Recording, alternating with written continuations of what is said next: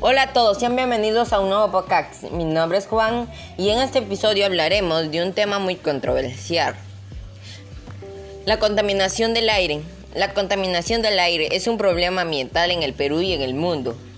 El principal es que las personas de todo el mundo respiran un aire contaminado.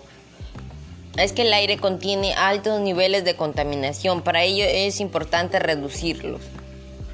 Ante este problema surgen las causas, el uso ineficiente de la energía en las viviendas, las industrias, los sectores de la agricultura, el transporte, las centrales eléctricas de carbón, la arena del polvo del desierto, los quemas de desechos, la deforestación, porque estas dañan al aire ya que contienen altos niveles de sustancias contaminantes y como consecuencia dañan el planeta y la salud de las personas.